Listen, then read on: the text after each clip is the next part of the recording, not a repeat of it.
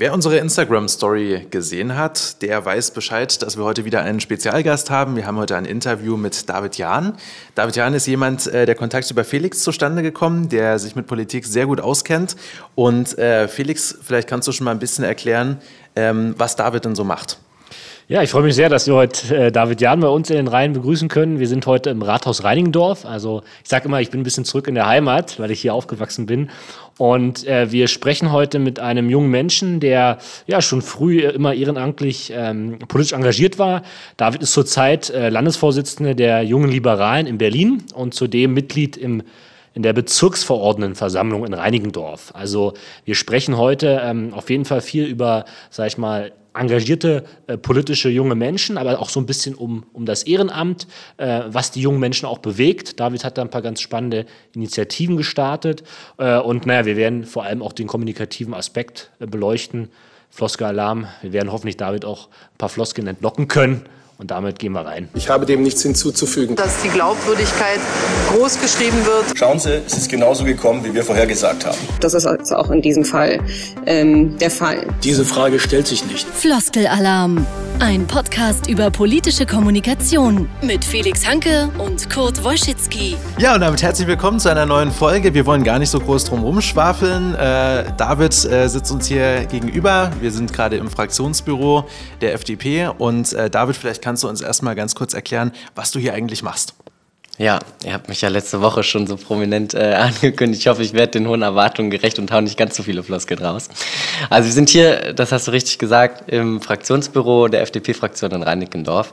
Ähm, wir sind zu viert. Ähm, das ist, man kann sich das vorstellen wie das Bezirksparlament. Wir sind offiziell kein Parlament, aber genau wie in allen anderen Parlamenten auch, äh, bringen die verschiedenen Fraktionen hier ihre Anträge ein. Hier geht es halt nicht um den Euro-Rettungsschirm, sondern, sondern um den Zebrastreifen oder um das Flüchtlings äh, um die Flüchtlingsunterkunft äh, vor der Haustür.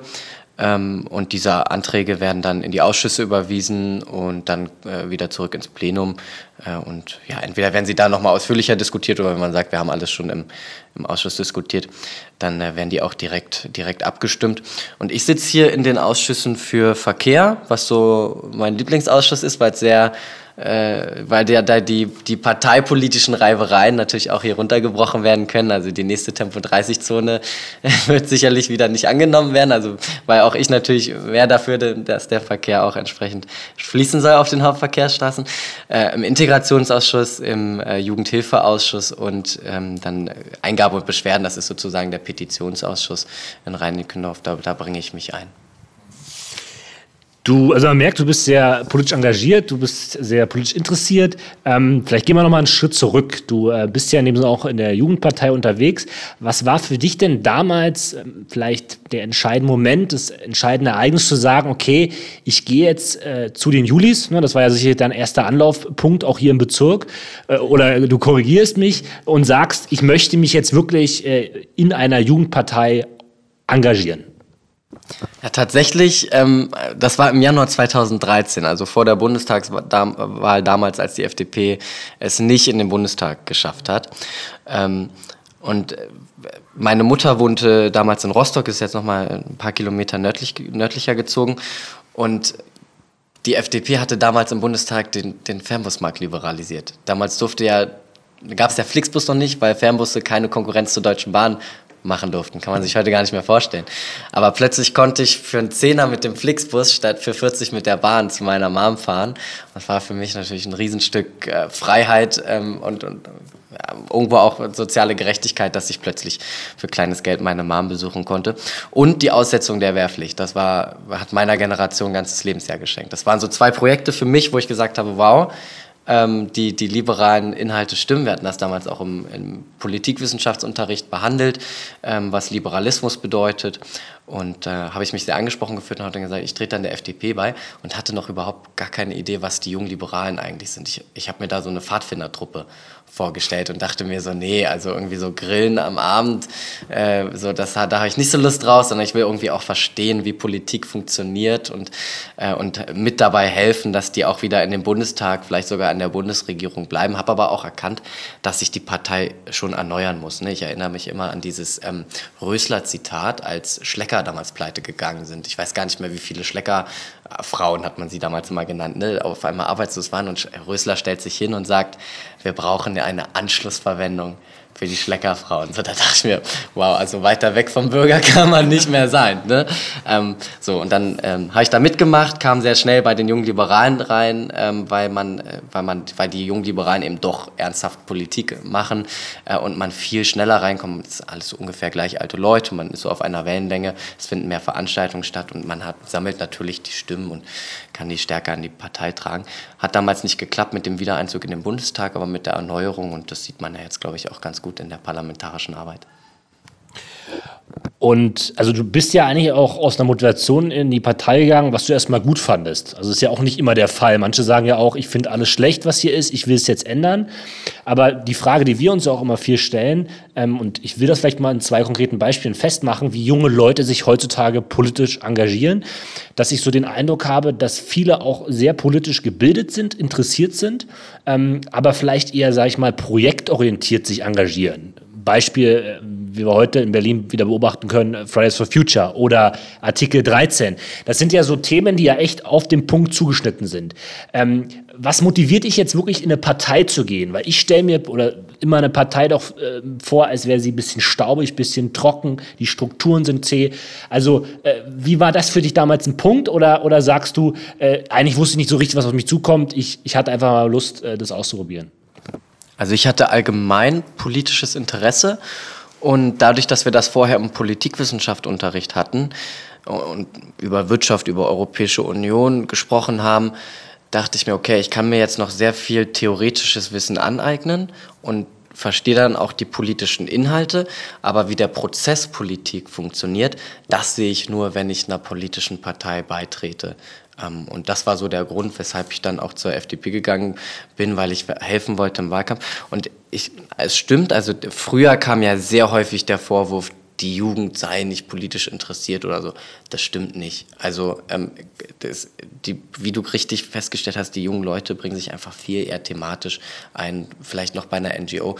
Tatsächlich ist es aber mittlerweile auch so, dass die Zahlen der politischen Jugend, die Mitgliederzahlen wieder, wieder steigen. Ähm, aber ich glaube langfristig, also wenn man wirklich sich für ein Thema, selbst wenn es nur für ein Thema ist, wo man brennt, ähm, weil ich sage, ich finde Uploadfilter äh, furchtbar, finde ich auch furchtbar, aber ich kann die nur verhindern am Ende, wenn ich mich politisch einbringe. Ich muss dann den Antrag stellen in der Partei. Äh, es ist wichtig und es ist gut, wenn man auf die Straße geht und gegen Uploadfilter demonstriert. Aber leider hat, haben wir gesehen im Europäischen Parlament, es hat die Mehrheitsverhältnisse nicht ausreichend verändert. Ähm, am Ende wurden diese Uploadfilter beschlossen. Ähm, deswegen mache ich Wahlkampf, äh, dass die FDP oder ich fasse das mal ein bisschen genereller, dass Parteien, die sich gegen Uploadfilter äh, positionieren, dann auch ein Parlament äh, gewählt werden oder wenn meine Partei vielleicht noch nicht mal in der Positionierung ist, dass ich dann den entsprechenden Antrag stelle und das Thema nach vorne treiben kann. Da verändert man am Ende mehr, als man am Ende es vielleicht nur an einer, auf einer Demonstration tun kann. Aber machen wir es nochmal konkret, vielleicht an dem Beispiel Uploadfilter, weil da geht es ja genau darum. Wenn ich jetzt die Frage stellen würde, sind sozusagen Parteien die einzige Möglichkeit, am Ende politisch was umzusetzen, was ja in unserem demokratischen System ja eigentlich so, sag mal, verfasst ist, dass du Anträge stellen kannst ähm, und, und dadurch eine Mehrheit schaffen kannst. Beim Uploadfilter war es ja zum Beispiel so, dass äh, es auch in der Großen Koalition eine starke Diskussion darüber gegangen, in den Parteien eine starke Diskussion darüber gab, ob die Leute oder wie jeder Einzelne abstimmen kann. Und da habe ich den Eindruck manchmal, dass man da eigentlich die, die Freiheit des Einzelnen so ein bisschen einschränkt aufgrund des Frakt indirekten Fraktionszwang, wo viele junge Leute sich dann vielleicht auch sagen, ich, ich habe nicht immer Lust, da mit der Masse mitzugehen. Und wenn ich mich draußen engagiere, auf der Straße jetzt mal, da interessiert es keinen, wie viele Jahre ich in der Partei war oder wie viel Erfahrung ich habe, sondern da interessieren die Sachargumente und da interessiert einfach auch mein meine Tonalität und Kommunikation. Also ähm, du, vielleicht mal die Frage zu formulieren, du glaubst auch an die Zukunft der, der klassischen Parteien, dass sie in Zukunft noch so bestehen werden und auch die Generation Y oder Generation Z abholen wird? Dass sich Parteien erneuern müssen, ähm, das ist, glaube ich, außer, außer Zweifel. Ähm, ich weiß, also auf der einen Seite sind Parteien sehr effizient strukturiert. Du hast den Ortsverband auf der niedrigsten Ebene bis zum, also über Bezirksverband, über Landesverband, Bundesverband, verschiedene Ebenen. Kannst vor Ort Verantwortung übernehmen und je nachdem, wie viel Zeit du auch in eine Partei investieren möchtest, findest du die, die entsprechende ähm, Basis. Es gibt die Möglichkeit, über Landesfachausschüsse oder Bundesfachausschüsse thematisch zu arbeiten. Ähm, und man kann auch so sein eigenes Thema nach vorne tragen. Ob das jetzt die ähm, über alles stehende Lösung ist oder ob man Parteien nicht auch anders sexier gestalten kann, ähm, glaube ich schon, dass man das machen kann, ohne dass ich da jetzt die, die allgemeine große Lösung für hätte. Wäre aber tatsächlich mal spannend, äh, da auch, auch drüber zu diskutieren. Ähm, ich glaube, das, das ist der Punkt, den du auch genannt hast ähm, viele Jugendliche sagen natürlich, hm, die Partei finde ich schon ganz okay, aber ich stimme nicht mit allem überein. So, deswegen möchte ich da nicht beitreten. Aber da sage ich immer, ja, das ist doch perfekt. Wäre ja langweilig, wenn die ganze Partei schon komplett deiner Meinung wäre. Da gäbe es ja nichts mehr zu tun. Ähm, und am Ende natürlich gibt es immer eine gewisse Fraktionsdisziplin, ähm, aber gerade dadurch zeichnet sich eine Partei natürlich auch aus. Sonst könnten man am Ende ähm, 709 Abgeordnete wie jetzt im Bundestag äh, alle individuell wählen. Ähm, und dann stimmen halt jeder, stimmt jeder so ab, wie er, wie er möchte. Du hast dann aber keine Aufteilung nach Themen, kannst dich also gar nicht so tief einarbeiten, wie es die Abgeordneten jetzt tun. Und zum anderen ähm, können sie auch nicht ihre ihre, also kannst du nicht deine eigenen Interessen durchbringen. Du bist, wenn du ein Thema hast und das möchtest du durchbringen, dann musst du die, die einzelnen Abgeordneten und die Partei überzeugen ähm, und eine Mehrheit finden und dann stimmst du mit der gesamten Fraktion so ab. So anders kriegst du die Themen ja gar nicht durch. Es gibt ja bei jeder Partei immer so ein gewisses äh, Bild, was man im Kopf hat, wenn man jetzt nicht so mit Politik beschäftigt ne? und da nicht so drinsteckt. Bei der FDP ist es immer eher so, weiß nicht, äh, glatt gegelt, Haare nach hinten, BWLer, äh, vielleicht noch mit so einem äh, schicken Hemd und Segelschuhen oder so. Ähm, was waren denn deine Vorstellungen, wo du in die Julis eingetreten bist? Was dachtest du, auf was für Leute triffst du da? Bei den Julis hatte ich schon ein Bild ähm, vor Augen, weil ich den Alexander Lipowski, der ist jetzt Schlagerstar. Ähm, okay, ja, noch tatsächlich. der hatte damals eine Bundesdiskussion, äh, ja, man kann sagen, gewonnen an meiner ähm, Schule. Der war argumentativ so stark. Ähm, und äh, das, ich hatte schon so diese Sympathie zur FDP und dadurch hatte ich jetzt aber auch ein ganz konkretes Gesicht der jungen Liberalen vor mir. Und der hat mich am Ende auch zu den Julis geholt, weil er meinte, ach, wir sind ja jetzt im selben Ortsverband bei der FDP, komm noch mal vorbei. So, deswegen habe ich mir halt irgendwie 20 Alexander Lipowskis vorgestellt, war am Ende nicht ganz so, sondern da gab es auch noch andere Leute, die auch cool waren. Und ähm, ja, da, ich, bei der FDP habe ich mir das tatsächlich damals eher so vorgestellt, dass man äh, so platte Sache, ne? man sieht sich und da sitzen alle mindestens im Hemd und dann wird so formal diskutiert.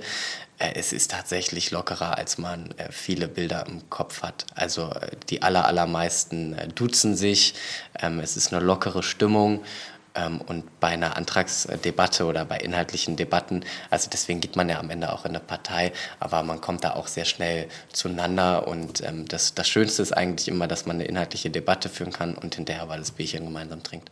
Mhm. Und was sind das, kannst du vielleicht ein bisschen genauer erklären, was sind das so für Leute, die da in den, in den Julis drin sind, mit denen du zusammenarbeitest? Wie sind die so drauf? Wie sieht vielleicht so der typische Juli aus? Der typische Juli ist männlich zwischen 17 und 24 Jahre alt und studiert entweder Jura oder BWL. So doch ein bisschen Klischee. Tatsächlich ein bisschen Klischee. Ähm, das ist auch, ähm, ist, glaube ich, aber auch ein Problem, äh, weil wir ähm, sonst den, den gesellschaftlichen Anschluss in der politischen Debatte verlieren. Die jungen Liberalen haben den Anspruch, die gesamte Gesellschaft äh, zu vertreten ähm, und deswegen arbeiten wir da auch sehr dran, dass wir ähm, für, für Gruppen wie Migranten, Aus, Auszubildende, Frauen, ähm, deutlich attraktiver werden, dass wir die besser ansprechen können. Ähm, wir haben uns jetzt äh, als Julis Berlin auf die Fahne geschrieben, in diesem Jahr ähm, ja, Positionen zu formulieren, ähm, die genau diese, diese Gru Gruppen äh, ansprechen. Ähm, also wie können wir die Ausbildung verbessern zum Beispiel. Ähm, das werden wir als Thema bei unserem nächsten Landeskongress, sozusagen Landesparteitag, äh, spielen. Und ich glaube, dass wir uns da auch in der, in der Öffentlichkeitsarbeit äh, noch bei äh, ja, noch, noch mal verbessern können. Ähm, das passiert nicht von heute auf morgen. Wir haben da jetzt eine Arbeitsgruppe eingesetzt. Ähm, äh, Anna, ein sehr engagiertes Mitglied bei den Jungen Liberalen Berlin, die leitet diese Arbeitsgruppe. Ähm, und wir werden dann im Sommer äh, Ergebnisse haben, wo wir so ganz konkrete Handlungsempfehlungen haben. Also das, was wir eben gesprochen haben, wie können sich Parteien eigentlich erneuern, auch für die Jugendorganisation man muss aber auch feststellen, dass das natürlich ein Problem ist, was ähm, alle Jugendorganisationen haben. Ne? Politik wird heute leider hauptsächlich ähm, von Männern gemacht, noch immer. Ähm, und da, da muss sich die Politik ändern.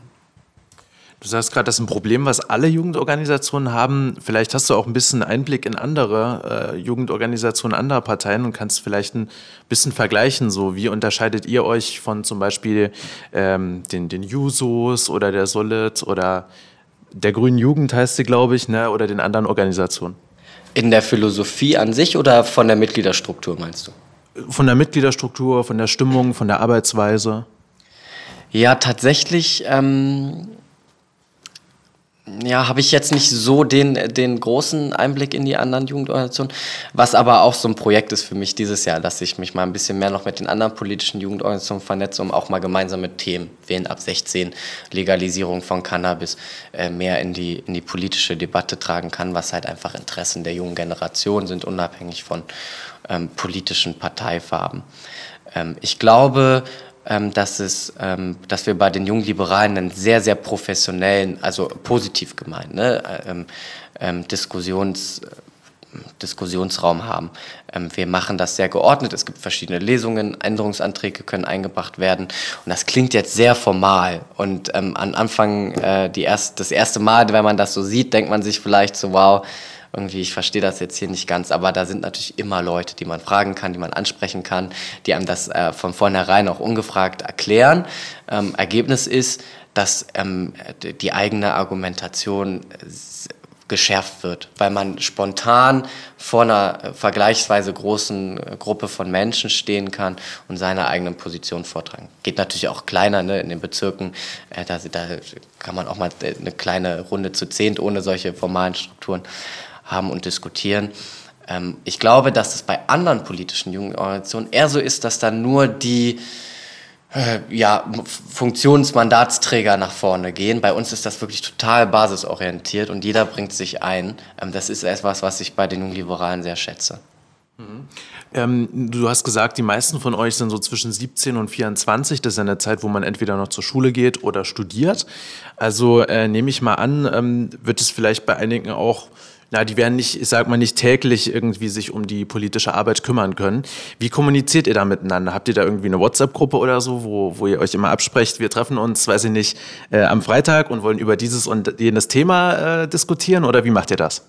Also äh, ganz verschiedene Kanäle tatsächlich. Ähm, die Vorstandsarbeit funktioniert äh, über Mails, über äh, WhatsApp. Ähm, wir haben einmal die Woche, am Sonntagabend telefoniere ich mit meinen äh, Stellvertretern und meinem Schatzmeister rein organisatorische Dinge, ähm, so was steht nächste Woche an, wo sollten wir uns vielleicht zu äußern, ähm, so. Äh, wir haben einmal im Monat eine Landesvorstandssitzung, wo dann tatsächlich auch die Inhalte diskutiert werden, die nächsten Schritte. Ähm, die Einladungen erfolgen immer per Mail an alle Mitglieder. Wir sind aber auch bei Facebook und erstellen da immer Facebook-Events und können am Tag selber auch nochmal in einer berlinweiten WhatsApp-Gruppe äh, auf die Veranstaltung aufmerksam machen. Also so, dass wir auf möglichst vielen Kanälen auch immer alle Leute darauf aufmerksam machen. Mhm. Wenn äh, Leute an die FDP denken, denken sie ja meistens zuerst an Christian Lindner. Würdest du sagen, das ist äh, so ein typischer Vertreter der FDP, so dass der die Partei besonders gut verkörpert? Als ähm, Parteivorsitzender auf jeden Fall. Ähm, er ist ja auch, er hat uns zurück in den Bundestag äh, geführt. Ich glaube, er ist ein hervorragender Rhetoriker, vielleicht sogar der beste Rhetoriker aktuell in der, in der Politik in Deutschland. Mm, deswegen ähm, macht er das natürlich super. Ähm, es kommt immer der Vorwurf dann dieser One-Man-Show. Ähm, das ist die FDP nun tatsächlich nicht. Ähm, ich glaube, was wir gelernt haben aus 2013, als wir nicht in den Bundestag gewählt wurden, ist einfach, dass es viel mehr Sinn macht, politische Debatten, parteipolitische Debatten in der Partei zu halten und sie nicht nach außen zu tragen. Ähm, und deswegen, wenn, wenn eine Mehrheit mit Äußerungen von Lindner unzufrieden ist, da auch ein paar Beispiele aus der Vergangenheit, dann, dann äh, guckt man halt, dass man über Anträge oder über einen persönlichen Kontakt Kontakt zu Lindner ähm, ja, vielleicht eine, eine, andere Positionierung aufzeigen kann. Ähm, aber ich glaube, dass, also ich bin großer Fan von Lindner und äh, er ist, äh, glaube ich, jemand, der, der die Position der FDP sehr gut nach außen tragen kann. Mhm. Seid ihr alle Fans von ihm oder ist es so, dass, äh, weiß ich nicht, dass es vielleicht auch Leute gibt oder Gruppen bei euch in der Partei, die sagen, hm, ich würde mir eher eine andere Person, nicht eine spezielle Person, aber einen anderen Typ vorstellen als FDP-Chef? Auch das schließt sich ja nicht aus, möchte ich sagen. Ne? Also ähm, auch wenn, wenn ich glaube, dass Lindner ähm, hervorragend unsere Position vertritt, ähm, kann man ja trotzdem sagen, äh, dass wir neben Lindner noch, äh, noch andere Positionen bräuchten, aber die, also Personen bräuchten. Die haben wir ja auch, also Nicola Bär, die jetzt äh, für Europa kandidiert, Katja Suding, ähm, äh, die, die aus Hamburg im, im Bundestag jetzt sitzt. Das sind ja auch relativ prominente Köpfe. Ähm, wir haben als kleinere Fraktion, die aus der APO kommt, aus der außerparlamentarischen Opposition, ich, brauchen wir aber noch ein bisschen Zeit, um, um noch weitere prominente Köpfe in dem Maße wie äh, Lindner ähm, präsent zu haben in der Bevölkerung. Ähm, was du noch nicht weißt, ich habe früher mal am Flughafen Tegel gearbeitet und damit stecke ich in einem eurer Kernthemen, möchte ich mal so behaupten, äh, ziemlich tief drin. Das ist was, was mir immer auffällt, ähm, wenn ich an die FDP Berlin denke. Es geht immer um den Flughafen Tegel. Ist es ein Eindruck, der mich täuscht oder ist es tatsächlich so euer Lieblingsthema? Naja, ich habe es jetzt nicht aufgebracht als Thema. Ähm, ich glaube, es ist ein Thema, was wir ähm, sehr prominent äh, vertreten konnten durch das Volksbegehren. Es war ein wichtiges Thema. Eine Million Berlinerinnen und Berliner haben dafür gestimmt und der BR ist immer noch nicht offen und es deutet sich gerade an, dass der Öffnungstermin, ich weiß nicht, zum achten Mal oder so verschoben werden muss äh, und trotzdem zu klein ist. Also deswegen ist das natürlich ein wichtiges Thema.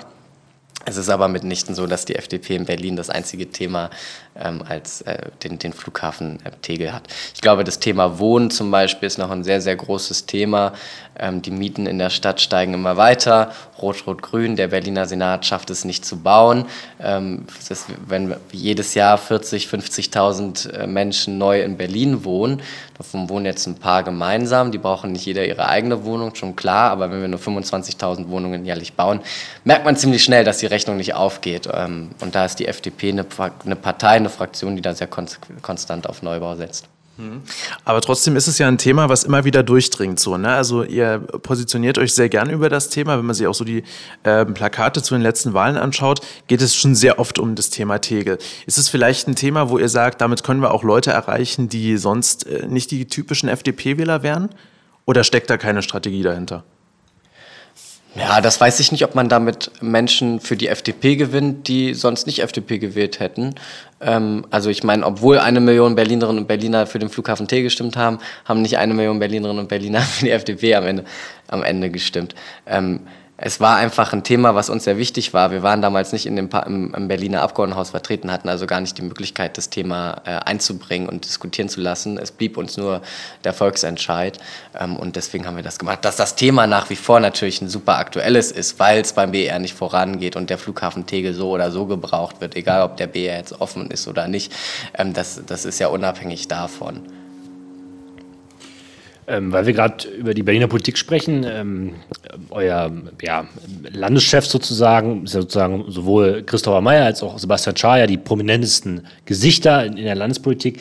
Ähm, ich finde, wie muss man sich sozusagen eigentlich den, den für dich geeignetsten Kandidaten vorstellen, der die FDP in Berlin vielleicht auch mal noch ein Stück weiter, sag ich mal, in die Breite ähm, bringen kann? Also, dass vielleicht auch Leute, die ne, mit Klischees bedient sind, die vielleicht die Marke FDP kritisch sind, ähm, da irgendwann sagen, ja, ich kann mir vorstellen, diese Partei zu wählen. Konkret gesagt ist Christopher Meyer und Sebastian Schaar die richtigen Leute, die dieses diverse Berlin repräsentieren. Ich glaube, die machen beide einen, einen sehr guten Job. Christoph hat, ähm, hat sich jetzt die Agenda gegeben, gemeinsam mit seinem Vorstand die Partei ähm, zu modernisieren, den Erneuerungsprozess fortzusetzen, haben die Landesfachausschüsse neu äh, strukturiert, einen Newsletter eingeführt, äh, erneuern den kleinen Landesparteitag, sodass man stärker in den Austausch kommt, die inhaltlichen Debatten führt. Sebastian ist super bekannt in der gesamten Stadt und Sympathieträger schafft es, die Themen äh, sehr gut äh, zu platzieren in der Stadt. Ähm, aber auch hier gilt, Politik ist immer Teamarbeit. Man schafft es nicht alleine. Ähm, und deswegen ähm, haben wir mit ähm, verschiedenen Personen in der Abgeordnetenhausfraktion, im Landesvorstand natürlich immer äh, fähige, aktive, motivierte Leute aus ganz verschiedenen Bezirken, aus ganz verschiedenen Lebenslagen, die am Ende darauf da, dazu ähm, arbeiten, ähm, meist ehrenamtlich, dass die FDP in Berlin äh, ja, irgendwann mal eine Regierungsverantwortung bekommt. Ein großes Thema ähm, beim, beim letzten äh, Landesparteitag war ja auch deine Initiative oder dein Antrag in Bezug ähm, ähm, auf das Wahlalter, also die Herabsetzung auf 16 Jahren. Ähm, wir haben das ein bisschen mitbekommen, gab auch einen interessanten Beitrag darüber. Ähm, das wurde intensiv diskutiert. Am Ende kann man zusammenfassen, hat es knapp nicht geklappt. Also die Partei, die FDP hat sich dagegen entschieden. Vielleicht kannst du uns noch mal überzeugen, äh, warum wir, ähm, sage ich mal, ja, landesweit oder auch bundesweit dieses äh, äh, Wahlalter auf 16 korrigieren sollten. Das Ausschließen von Wahlen ist das schärfste Schwert einer Demokratie.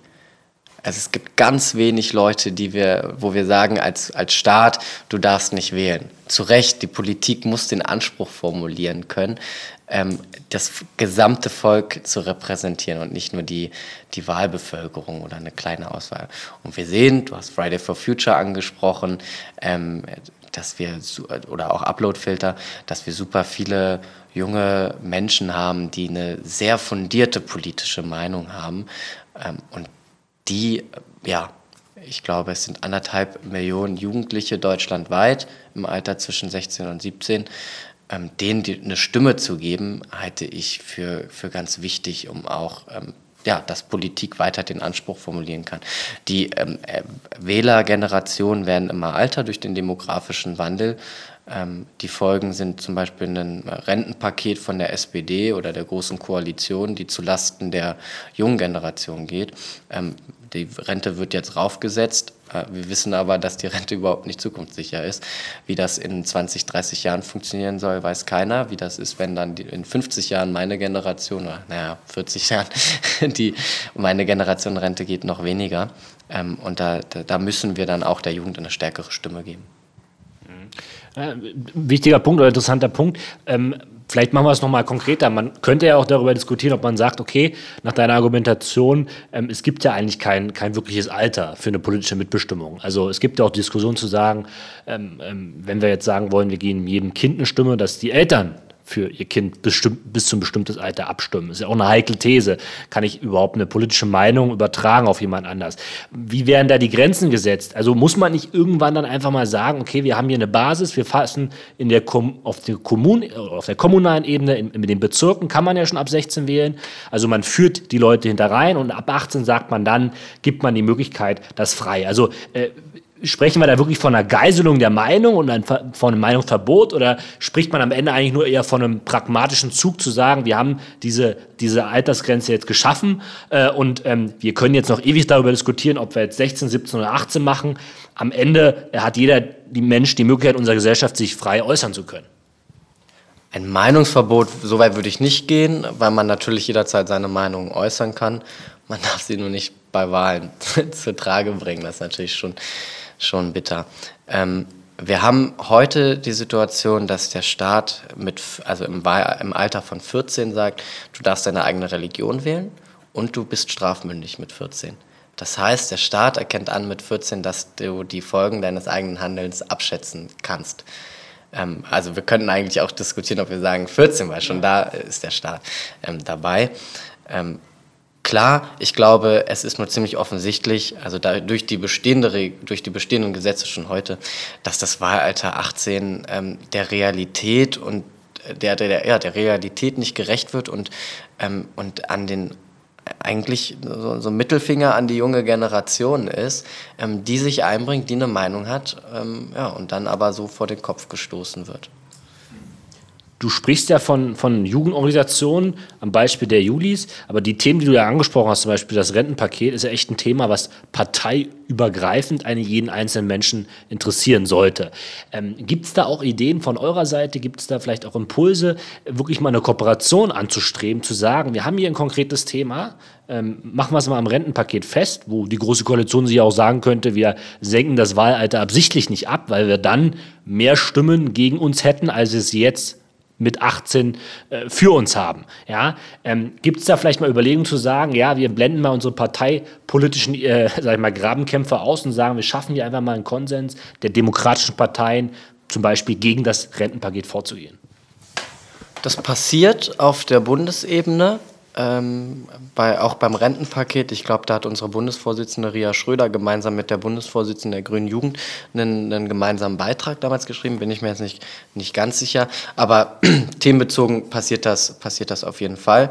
Und genau so möchte ich das jetzt auch in Berlin machen. Also zum Beispiel beim Wahlalter 16 ähm, war, also die FDP hat sich jetzt auch nicht dagegen ausgesprochen, sondern wir haben schon den Fortschritt, dass ähm, die FDP sagt, wir wollen das mal, wir wollen das mal genauer überprüfen, auch mal gucken aus wissenschaftlicher Perspektive, wie, wie die Auswirkungen dessen sind und lassen uns dann, dann überzeugen. Also grundsätzlich äh, geht man da einen richtigen Schritt und dann äh, in zwei Jahren, wenn dann das Abgeordnetenhauswahlprogramm geschrieben wird, kann man ja nochmal einen Antrag stellen.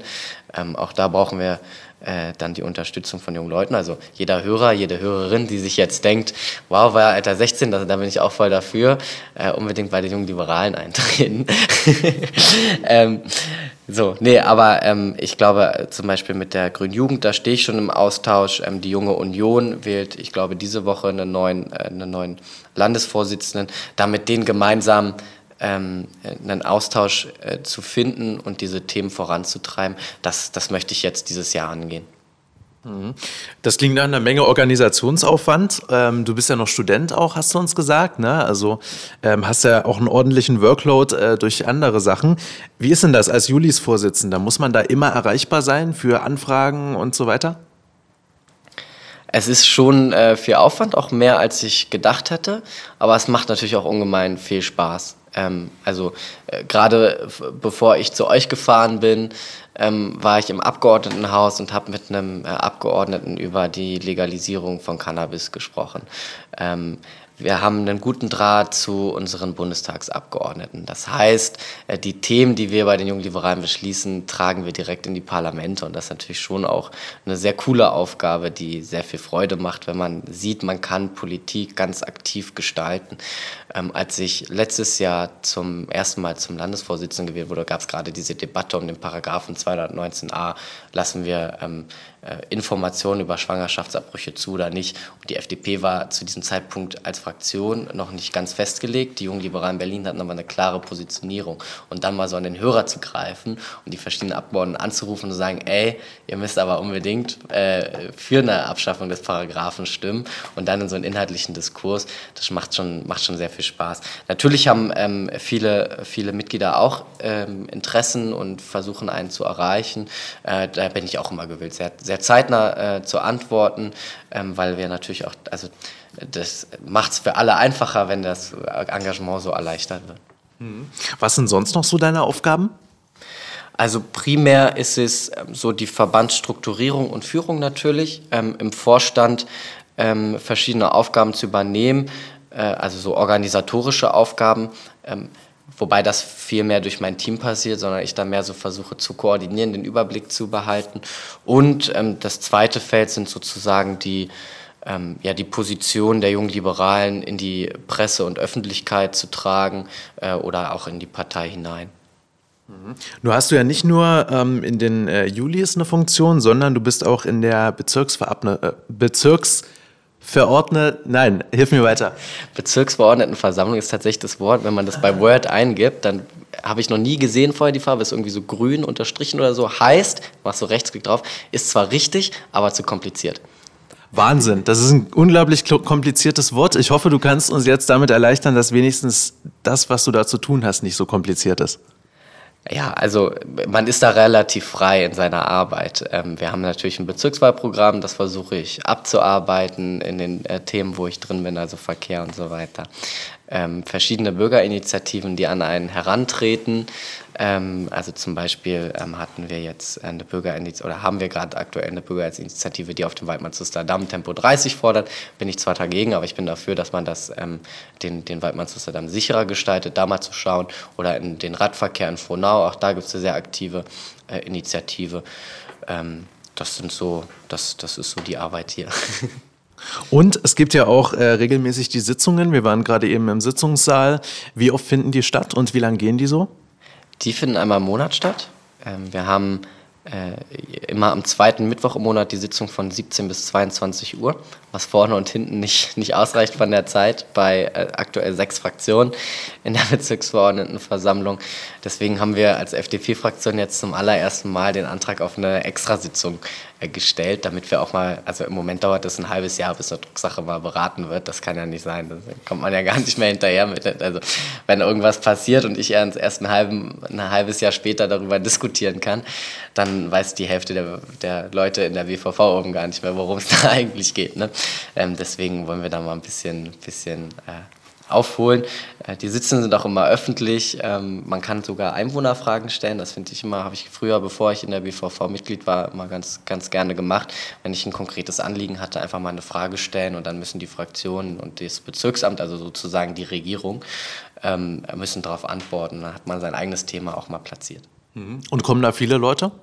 Ja, also gerade zu Beginn der Sitzung sind es immer so 50, 40 Leute äh, und im Stream, das hatte man letztens mal gesagt, da waren tatsächlich 300 Zuschauer, also wir haben auch noch einen Livestream. War ich selber überrascht, dass wir offensichtlich so gute Reden schwingen können. Mhm. Wir kennen ja alle die Sitzungen aus dem Bundestag. Kann man das vergleichen? Läuft das ähnlich ab? Ja, ähm, schon sehr. Ähm, und ich stelle auch immer wieder fest, es ist vollkommen egal, über welches Thema man diskutiert, ob das jetzt äh, irgendwie das Rentenpaket ist oder ähm, das Stoppschild um die Ecke. Sobald die Fraktionen da verschiedene Meinungen haben, macht es total Spaß, sich da in die Debatte zu werfen und vom Plenum die Position zu vertreten und äh, die anderen auch mal anzupieksen. Das, das, also persönlich macht mir das einmal sehr viel Freude, da vor dem Plenum so eine Debatten zu führen. Mhm. Was sind das sonst noch so für Leute, die da, äh, mit, sind, mit, die da mit drin sitzen? Sind das äh, ältere, jüngere? Wie sind die so drauf? Wo kommen die her? Was machen die sonst so? Also, äh, man würde meinen, die kommen alle aus Reinickendorf, aber nein, sie kommen aus ganz Berlin. Ich bin äh, froh, froh, Reinickendorfer zu sein und auch Politik für meinen eigenen Kiez, für meinen eigenen Bezirk zu machen. Die allermeisten sind äh, Rentner.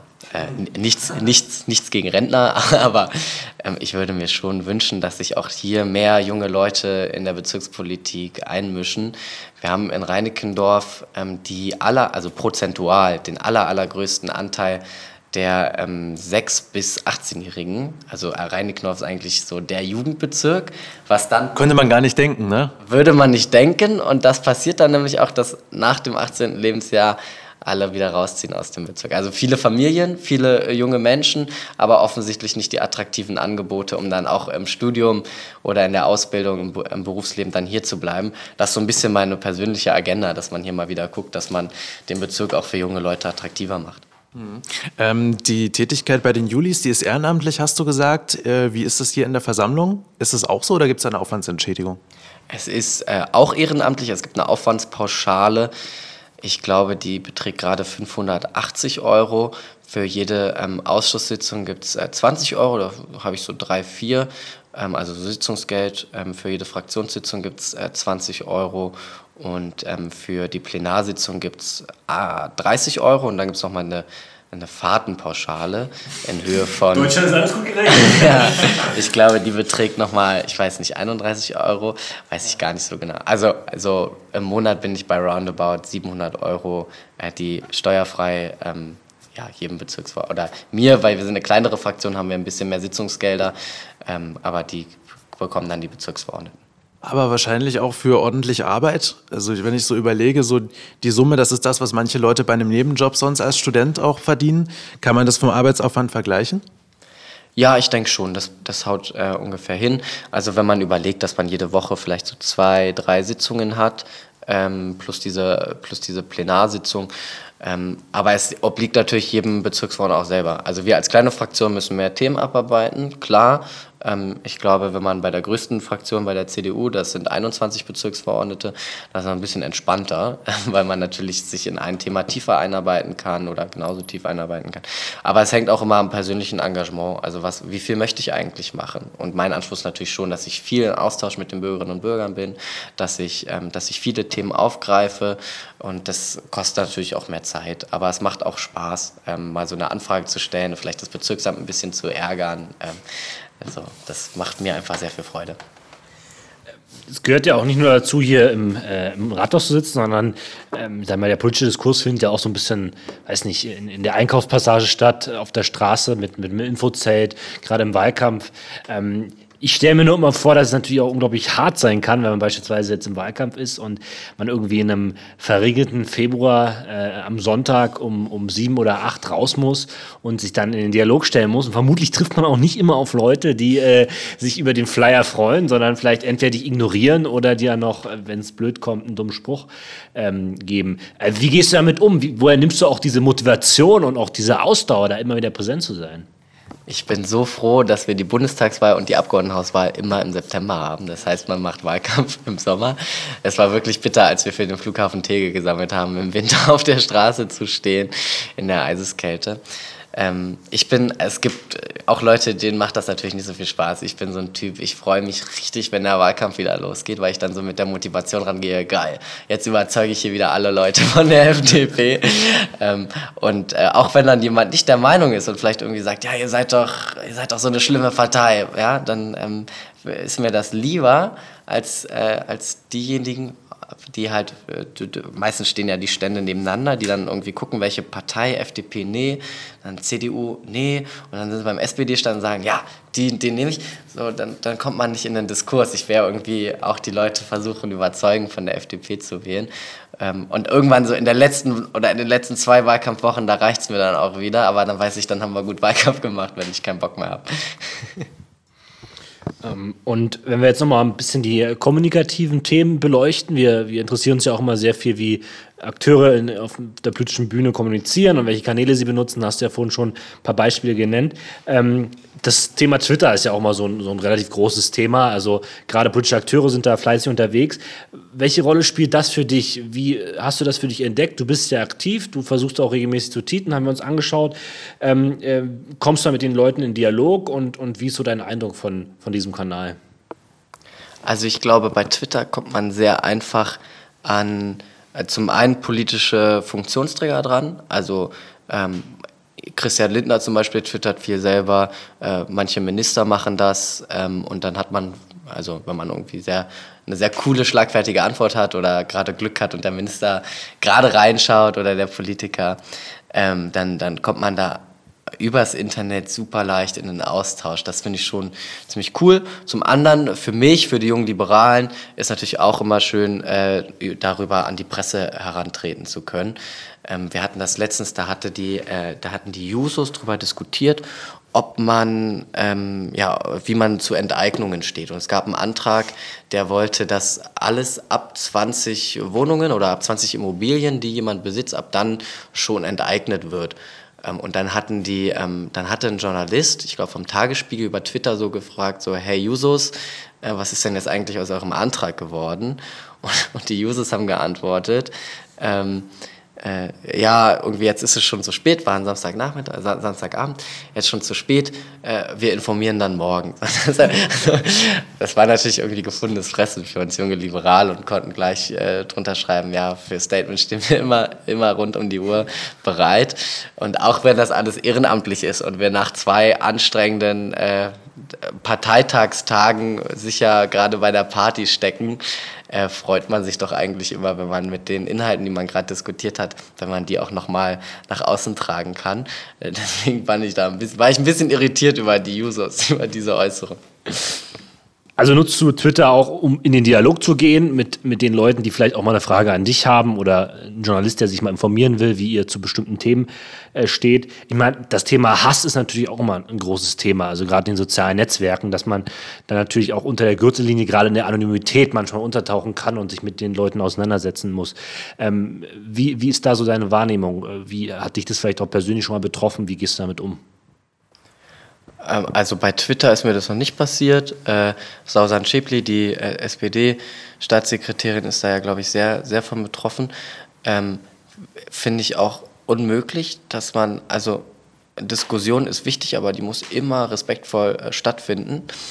Ähm, ich hatte so einen so Mini-Shitstorm, will ich es mal nennen. Ja, das war letztens vor zwei Monaten oder so. Da, hatte, ähm, da hatten wir eine Diskussion hier in der Bezirksversammlung BVV und es ging, also die äh, die AfD-Fraktion hat da versucht, meine alte ehemalige Schule, die Bettina von Arnim Schule im Märkischen Viertel, so als Kriminalitäts-Hotspot hochzustilisieren, ähm, was einfach nicht der Fall ist. Ähm, und dann, dann habe ich, ähm, äh, bin ich nach vorne und habe äh, argumentiert und am Ende nochmal so, so mit einem Augenzwinkern gesagt, naja, liebe AfD-Fraktion, so jetzt haben wir alle Fakten auf den Tisch gelegt, ist nicht der Fall. Und wenn Sie mal ganz ehrlich sind, Sie hatten doch da vor zwei Wochen oder wann äh, eine eigene Bürgerveranstaltung in der Schule. Also so gefährlich kann es ja gar nicht sein. Sie sind da ja auch lebend wieder rausgekommen. Und das hat die AfD dann genutzt und hat das direkt gepostet und als Pressemitteilung rausgegeben. Ich sei menschenverachtend, wenn ich das als Maßstab nehmen würde und hat das in die entsprechenden Facebook-Gruppen gestellt und dann gab es mal so weiß nicht, so 20 Leute, also es war jetzt nicht übermäßig hart, aber die dann so irgendwie als persönliche Nachricht so gute Besserung geschrieben haben oder auch mal ein paar schärfere Töne und mal ausfallend geworden sind oder über, unter, unter irgendwelche Bilder. Aber eigentlich dachte ich mir so, hey, voll cool, wenn sogar die wenn halt die, die Rechten mich so, mich, mich kennen, ja, und irgendwie sagen, der war ja sogar bei der Demonstration für das Flüchtlingsheim oder so. Und dann denke ich mir so, ja, super, dann scheine ich offensichtlich eine gewisse Reichweite zu haben.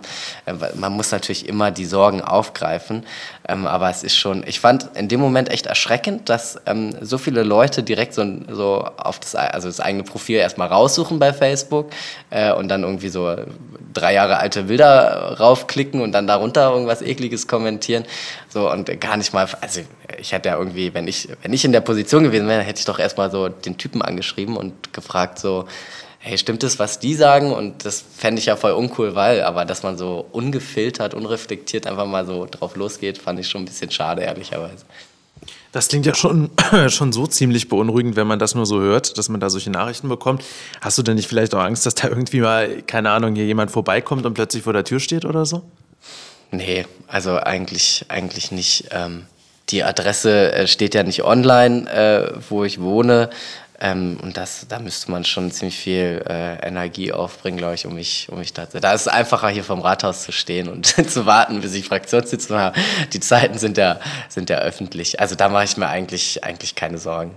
Das ist also, das war ja jetzt auch nicht viel. Das waren 20 Leute, die da mal im Internet ein bisschen rumgepöbelt haben und da mal die, den Frust rausgelassen haben. Da bin ich auch immer froh und dann äh, geht es denen hoffentlich besser.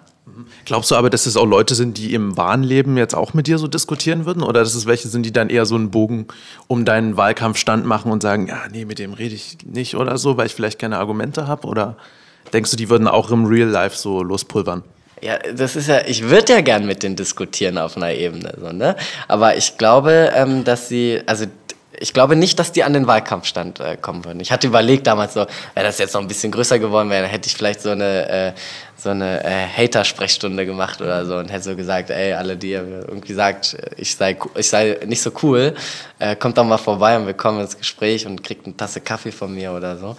Ähm, das, das hätte ich eigentlich ganz cool gefunden, ähm, weil ich, also mal ein bisschen grundsätzlicher gesagt, ich finde die Entwicklung, die wir so haben in Deutschland, ist schon ziemlich, ziemlich beunruhigend, dass wir an den Rändern, egal ob jetzt links oder rechts, dass wir da wieder ähm, ja, nicht nur in Prozenten Zugewinne haben, sondern dass wir offensichtlich es nur noch schaffen, in unsere eigene Blase hinein zu kommunizieren und dadurch die Frontenstellung in der politischen Kommunikation viel zu sehr verschärfen. Und ich glaube, das ist die Aufgabe aller demokratischen Parteien, eigentlich wieder aus dieser Blase, also auch die eigene Blase zu nutzen, aber da auch ein bisschen wieder rauszutreten, um mal links und rechts zu gucken ähm, und in den Austausch äh, zu kommen. Äh, ich biete regelmäßig Bürgersprechstunden an ähm, und mal werden die genutzt, mal nicht, aber ich freue mich immer, wenn jemand da ist und gerade auch, wenn jemand irgendwie mal sagt, ich fand ihre Position zu dem und dem Thema richtig doof. Und auch wenn wir vielleicht am Ende gar nicht einer Meinung sind, muss ja nicht, aber zumindest ein gegenseitiges Verständnis, ähm, das, davon lebt Politik, das, ähm, das, ja, das versuche ich immer bestmöglich umzusetzen wir sprechen immer viel über die, die Online-Welt. Wir müssen ja selber ein bisschen aufpassen, dass wir äh, uns nicht nur darauf konzentrieren, was auf Twitter oder Facebook abgeht, sondern es geht ja auch gerade hier im Bezug darum, auch beispielsweise ältere Leute abzuholen, die vielleicht auch gar nicht mehr raus können oder die nicht so mobil sind. Ähm, wie versuchst du, sage ich mal, auch ein Ansprechpartner zu sein für die Leute, die, sage ich mal, jetzt äh, hier im Bezirk, also jetzt nicht als Julis Vorsitzender, sondern als Bezirksverordnetenversammler, da auch, sagen wir, eine Stimme zu haben, äh, zu sagen, ja, ich nehme auch ich nehme euch auch wahr. Ja, dann ja eigentlich schon eher wieder in der Rolle als Bezirksverordneter. Ja. Ähm, Also ich glaube, wir haben da eine ganz coole Aufteilung in der Fraktion. Ähm, wir sind äh, zwei sehr junge äh, Abgeordnete oder Verordnete und zwei, zwei ältere. Ähm, ich glaube, spreche eher die, die jüngere Generation an und habe dann natürlich auch selber einen, einen engeren Draht zu, stehe irgendwie näher dran an den Themen. Ähm, ähm, das, deswegen ist es, glaube ich, eher bei den anderen beiden Kollegen da auch äh, gezielt auf die Gruppen, auf die anderen Gruppierungen zuzugehen. Äh, aber selber versuche ich natürlich schon auch Themen allgemeiner zu formulieren und äh, Themen zu setzen. Also zum Beispiel hatte ich, hatte ich mir jetzt das Thema Barrierefreiheit äh, gesetzt. Ähm, ähm, das dann nicht nur in der eigenen Blase zu sein, sondern da auch in Austausch zu kommen. Ähm, Unabhängig davon, wie wichtig ist für dich der äh, Kontakt noch zu äh, Journalisten? Also wie sehr wird vielleicht auch noch generell über diesen klassischen, äh, über diese klassische Beziehung zu sagen, ich habe einen Ansprechpartner, ich berichte oder er berichtet zum Beispiel beim Bezirk über uns, ähm, fernab meiner Twitter-Direktkommunikation. Wie steht ihr da im Austausch? Wie muss man sich überhaupt vorstellen? Wie kommen die Nachrichten, die Dinge, die ihr hier beschließt, dann auch nach draußen? vielleicht auch mal fernab der klassischen Pressemitteilung? Also im Bezirk ist es tatsächlich sehr, sehr viel Pressemitteilung, weil sich dann die, die Nachrichtenhäufigkeit natürlich im Bezirk relativ begrenzt hält. Die Zeitungen aber trotzdem irgendwo gewillt sind, eine, eine Nachricht zu bringen. Ähm, der persönliche Kontakt ist dann mehr so auf der Landesebene für die jungen Liberalen sehr, sehr wichtig. Ähm, ich versuche oder ich, ich schätze die Arbeit der Journalisten und Journalistinnen wirklich sehr, weil die super, super viel zu tun haben. Ähm, äh, und und die, meistens finde ich auch sehr tief in den Themen drinstecken oder ähm, eine gute, das halt gut einordnen können, weil sie den Überblick haben. Deswegen benutze ich das manchmal. Also die Journalisten sitzen ja gerade auch hier, der, wenn wir eine Plenarsitzung haben oben. Ähm, man hat einen persönlichen Austausch, man kennt die Telefonnummer. Ähm, deswegen nutze ich das ganz gerne, wenn ich zum Beispiel eine Rede gehalten habe in der, ähm, in der, im, im, Plenum und jetzt gar nicht weiß, hm, war das jetzt alles so, habe ich das jetzt gut gemacht oder eher nicht. Dann gehe ich auch zu den anderen Fraktionen und frage da mal so. Also man hat ja einen sehr lockeren Austausch. Ähm, aber frage auch gerne mal so die, die Journalisten, so wie, wie, wie war eure, ein, euer Eindruck, so um sich selber mal zu hinterfragen. Ähm, oder wenn ein Thema aufkommt, ähm, zum Beispiel äh, hatte der Tagesspiegel äh, mal diesen Gefahrenmelder gemacht. Da konnte jeder äh, in seinem eigenen Ort oder wo auch immer in ganz Berlin so eine Gefahrenstelle im Verkehr aufzeigen. Dann ich die, bin ich die in Reinickendorf alle abgefahren und habe so, so, Lösungen entwickelt und eine Pressemitteilung rausgeschickt. Und dann hat der Tagesspiegel aber nicht darüber berichtet. Dann habe ich da einfach mal angerufen und gefragt, woran liegt so? War die Pressemitteilung vielleicht nicht gut formuliert? Das ist kein Thema. So, und äh, hat dann dazu geführt, dass die dann am Ende darüber berichtet haben. Habe ich also, hab ich also gefreut. Ähm, aber ähm, das ist, also ich finde es immer ganz gut, gerade auch mit der Presse einen guten Austausch zu haben, um sich selber reflektieren zu können. Damit sind wir schon fast am Ende unseres Interviews angekommen. Äh, Wahnsinn, was wir alles zu besprechen haben. Nun heißen wir ja Floskelalarm. Äh, deswegen haben wir mal einfach an dich die Frage, was ist denn deine Lieblings-FDP-Floskel? Äh, den Mittelstand stärken. also ich finde, das ist so eine Floskel, ähm, die wirklich ähm, wenig Inhalt hat, ähm, was vielleicht eine gute, eine gute Positionierung ist, aber wir können auch mal drüber hinausgehen. ich, war, ich war schon ganz gespannt. Ne? Ihr hattet ja vor zwei Wochen einen Gesprächspartner und hat den nach einer Floskel gefragt. Und Felix, als du mich angeschrieben hattest, dachte ich mir so, boah, was habe ich denn für eine Floskel? Und habe äh, hab irgendwie drei Leute gefragt, was für Floskeln ich benutze und es ist keinem eine eingefallen. Aber jetzt habt ihr eine gute andere Frage gestellt, sodass man da eine finden kann. Dann haben wir jetzt aber eine Frage, auf die du vielleicht nicht vorbereitet bist. Wann stellt denn die FDP Berlin mit dir den regierenden Bürgermeister? Sehr charmant. Ähm, sobald die FDP 50 Prozent holt in der Stadt. Ich glaube, sehen wir, wie realistisch beides ist. Und wie würde die Stadt dann aussehen, wenn du als FDP-Kandidat Berlin regieren würdest? Mm, also wir hätten, ähm, wir hätten auch hier in Reinickendorf ein paar mehr Clubs. Ähm, wir hätten äh, Coffeeshops in der Stadt. Ähm, wir hätten ein Coffeeshops, wo Cannabis verkauft wird um es klarzustellen, ja? Ja, Cannabis. Ähm, ich finde, wir können auch ähm, über eine Entkriminalisierung weiterer Drogen äh, diskutieren. Alkohol ist eine der gefährlichsten äh, Drogen und man hat natürlich immer eine präventive und äh, ja, also man kann halt aufklären, man kann einen Jugendschutz einführen, was irgendwo für alle Drogen gilt, aber auf jeden Fall für Cannabis. Also Coffeeshops für, für Cannabis, da sind wir dabei. Ähm, eine gute, eine gute Radinfrastruktur Ähm, ich würde jetzt nicht so weit gehen, dass auf jeder Hauptstraße zwei Meter breite Radwege sein müssen, aber wir müssen irgendwo gucken, dass äh, der Verkehr, äh, dass alle Verkehrsarten in der Stadt äh, eine gute Infrastruktur haben. Die U-Bahn würde nachts fahren, auch unter der Woche, sodass ich ähm, nach meinem Besuch im äh, weiß nicht, Suicide Circus äh, auch wieder nach Hause komme, den weiten Weg nach Rhein-Dickendorf. Ähm, ja, und wir hätten, achso, und wir hätten natürlich ganz, ganz viele Wohnungen, äh, sodass äh, die Mieten in der Stadt auch wieder sinken würden.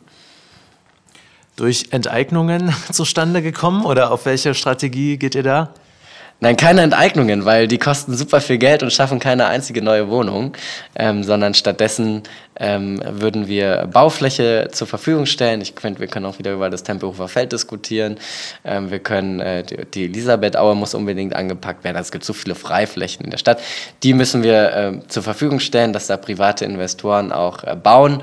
Ähm, gerne auch mit einem Drittel ähm, äh, Sozialwohnungen und ähm, dann würden die Mieten in der Stadt wieder sinken, weil wir dann auch wieder, also dann haben wir ja wieder ein breiteres Angebot, äh, sodass äh, ja, die, die Mieter wieder mehr unter Druck sind, die Mietpreise zu senken, sodass sie eine Miete, eine, die Vermieter, so rum, dass die Vermieter die Mieten senken müssen, damit die Mieter eine Wohnung haben.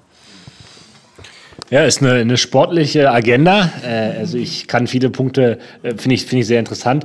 Ob wir jetzt die Coffeeshops in Berlin noch brauchen, ich habe manchmal den Eindruck, der Konsum floriert schon so, aber wir sprechen natürlich auch davon, das dann aus der Illegalität dann auch in die Legalität zu bringen. Das ist auf jeden Fall ein Punkt, den man äh, diskutiert. Ich glaube, das auch viele junge Leute betrifft. Die letzte Frage nochmal, äh, eine persönliche Frage. Ähm, wir, wir haben ja immer auch gerne junge Leute auf dem Radar, die engagiert sind, die, die Bock auf Politik haben. Ähm, mal ganz einfach gefragt, könntest du dir auch vorstellen, tatsächlich dein, dein Leben in der Politik zu verbringen? Also hast du da persönlichen Antrieb, hast du vielleicht auch ein persönliches Ziel? Viele sagen, politische Karrieren kann man nicht planen, sie kommen, wie sie kommen, abhängig vom Wähler. Aber was sagt dir so ein bisschen dein Bauchgefühl? Äh, wo siehst du dich in der Zukunft? Also im Moment studiere ich ja Lehramt, also deswegen ähm, kann ich mir auch gut vorstellen, so als Lehrer zu arbeiten und äh, habe das ja auch vor. Wenn es funktioniert, in der Politik äh, hauptberuflich tätig zu sein, wäre das für mich eine riesengroße Freude. Ähm, und ähm, ja, aber wie du sagst, man kann das nicht planen. Äh, also entweder gibt es eine Möglichkeit oder nicht. Ich bin da auch niemand, der jetzt irgendwie äh, versucht, Mehrheiten zu organisieren oder irgendwelche Leute wegzukegeln. ich mache Politik, weil mir das Spaß macht, ähm, weil ich glaube, dass man da was verändern kann und äh, mache das aus Überzeugung und äh, möchte mich da aber auch nicht abhängig machen. Also zum Beispiel, was ich gerade total vermisse, ist das Reisen. Ähm, also man, also BVV-Studium, Arbeit, ähm, äh, Juli Landesvorsitz, das ist natürlich sehr viel Zeit, das macht mir alles sehr viel Spaß. Ich würde gerne noch mal reisen gehen. Also wenn ich irgendwann in fünf Jahren feststelle, so als Lehrer, äh, ja, jetzt brauche ich mal wieder eine Pause, so, dann reise ich halt um die Welt und dann ist auch gut. Dann kommen die Sommerferien. ja, dann kommen fünf Jahre Sommerferien und ich, na, also würde dann irgendwie Pause machen als Lehrer und dann würde ich mir irgendwie für 1000 Euro, äh, würde ich mir sparen, davon von der Hälfte ein Flugticket kaufen, die andere Hälfte aufheben und dann gucke ich so lange, wie es mich halt irgendwie trägt durch die Welt und dann komme ich irgendwann wieder. Alles gut. Das ist eigentlich ein sehr schönes Schlusswort, oder? Dass man trotz aller politischen Aktivität und politischen Engagement irgendwie das eigene Leben oder auch den Ausgleich nicht äh, vermissen äh, sollte. Und das tut doch, glaube ich, auch jedem mal äh, gut, auch mal am Wochenende abzuschalten. Äh, wünschen wir dir auf jeden Fall äh, da viel Freude und Mut. Ähm, war sehr inspirierend, ein, ein toller Austausch. Und äh, ja, wir freuen uns mal wieder einen Gast begrüßen zu haben. Wir werden weiterhin den Radar scannen kurz und schauen, wer noch so in Frage kommt. Und werden ja dann tatsächlich nächste Woche mit unserer ersten neuen Folge starten, also mit unserem Update. Ne? Kannst du noch mal kurz sagen, was die Kollegen da erwartet? Genau, es gibt eine kleine Formatänderung in der nächsten Woche. Also wir werden ähm, die regulären Floskelalarm-Folgen ein bisschen eindampfen, also ein bisschen kompakter machen. Ähm, es wird äh, das Floskelalarm-Update geben äh, zwischen unseren Interviewfolgen. Das heißt, wir werden euch einen kleinen Überblick geben über die aktuellen Headlines der Woche. Felix wird eine Plattform haben, wo er noch mehr äh, seine Meinung äh, in aller Breite ausbreiten kann. Natürlich nur so lange, wie ich das danach im Schnitt zulasse. Aber ähm, da wird es ein paar Neuerungen geben. Wir werden das alles noch ein bisschen kompakter und spannender machen. Ähm, und äh, ja, seid gespannt, schaltet auf jeden Fall wieder ein. Und äh, David, vielen Dank für das Interview, vielen Dank, dass wir da sein durften. Ich danke euch, es hat mir sehr viel Freude gemacht und ich wünsche euch weiterhin viel Erfolg. Bin aktiver Hörer eures Podcasts und finde ihn super. Weiter viel, viel Freude damit. Sehr schön. Das gleiche können wir dir natürlich auch nur wünschen. Und in dem Sinne, wir hören uns nächste Woche. Ciao. Tschüss. Tschüss. Floskelalarm. Jedes Wochenende neu. Schreibt uns auf Facebook oder an mail.floskelalarm.de. Eine Produktion von A la Courte Audio Production.